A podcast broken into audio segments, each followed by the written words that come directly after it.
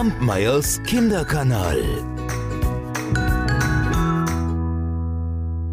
In den Mythen der alten Ägypter, da ist die Krabbe ein sehr beliebtes Tier, ein sehr großes Tier, das trägt die Göttin des Nils auf ihrem Rücken.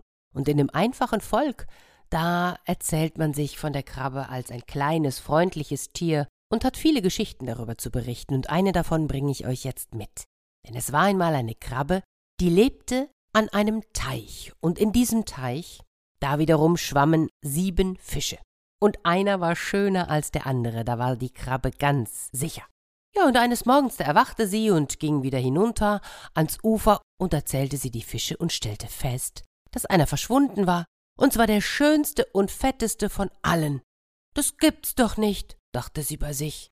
Die sechs Zurückgebliebenen, die drängten sich in einer Ecke, und als die Krabbe sie fragte, wo denn der siebte hingekommen sei, da verdrehten sie bloß ihre Augen und schrien Unbekannt, unbekannt.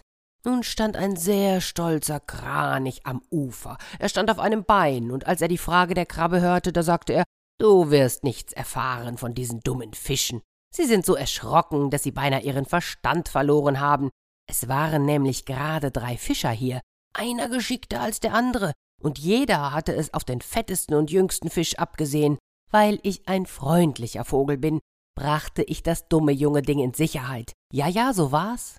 Da streckte der Kranich seinen langen Hals aus, zog ihn wieder ein und stand sehr hochmütig auf einem Bein und tat, als hätte er sich nicht von der Stelle gerührt. O je, dachte die Krabbe, wär ich doch nur ebenso tapfer und edel wie der Kranich.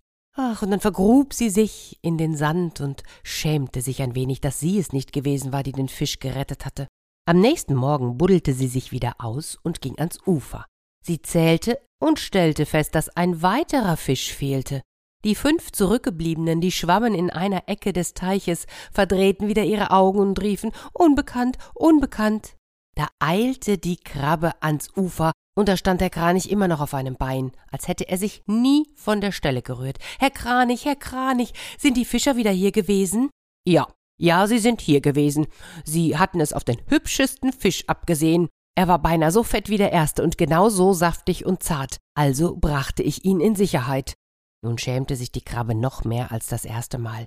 Ach, wieso hatte sie denn nicht den Fisch gerettet?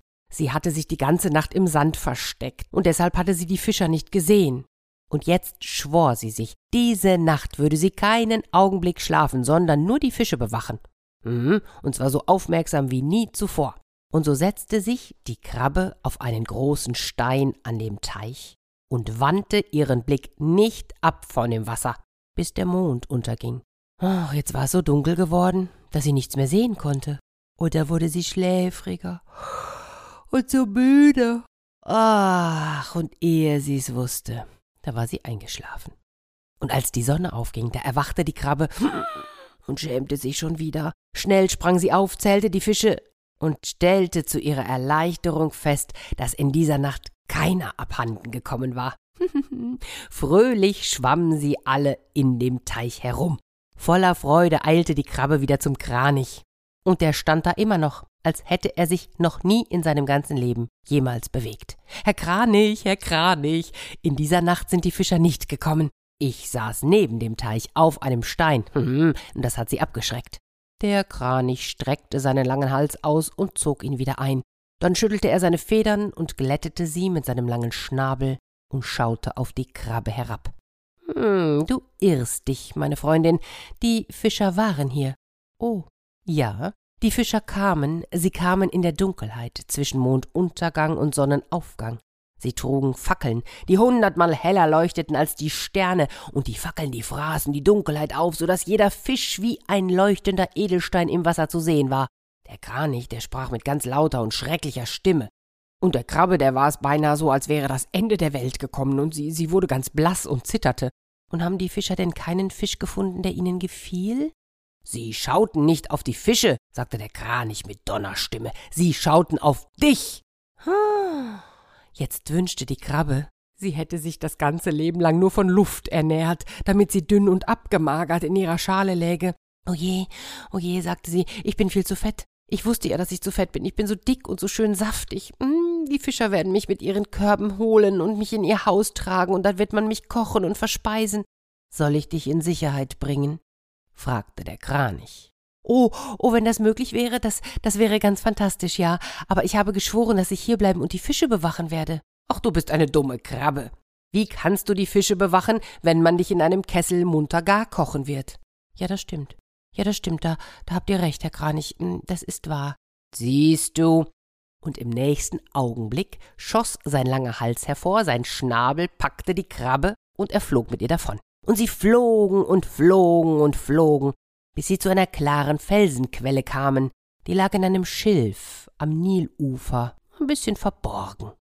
Der Kranich neigte nun seine Flügel, ließ sich hinabgleiten und legte die Krabbe auf den Felsen. Meine Freundin, hier bist du vor den Fischern sicher. Sicher? O je! Nachdem die Krabbe wieder zu Atem gekommen war, blickte sie sich um. Der ganze Felsen war mit Fischknochen übersät, und darunter erkannte sie die Knochen ihrer Freunde. Du Mörder! Du hast sie umgebracht, es waren gar keine Fischer, du selbst hast die Fische geraubt. Und jetzt begann ein fürchterlicher Kampf. Der Kranich bearbeitete die Krabbe mit seinem starken Schnabel, die Krabbe klapperte mit ihren Scheren und stürzte sich auf den Kranich. Und schließlich gelang es der Krabbe, ihre scharfen Krallen in den langen Hals des Kranichs zu klammern. So hing sie an ihm und drückte fester und fester zu, bis die Kehle des Kranichs so fest zusammengeschnürt war, dass der Vogel kaum noch atmen konnte. Sein Gesicht rötete sich immer stärker, während er um Atem rang. Und endlich bat der Kranich um Gnade. Und da ließ die Krabbe ihn los. Der Kranich flog davon, bis er nur noch als winziger Fleck am blauen Himmel zu sehen war. Die Krabbe ging nach Hause, um den Fischen zu berichten, wie sie überlistet worden war. Tja, und so kam es, dass der Kranich ein rotes Gesicht hatte, und das hat er bis heute, und einen so engen Schlund, dass er nur noch ganz kleine Tiere wie Schnecken zum Beispiel schlucken kann. Tja, und so kam es, dass die Krabbe in Ägypten als die Beschützerin der Fische bekannt geworden ist. Kampmeyers Kinderkanal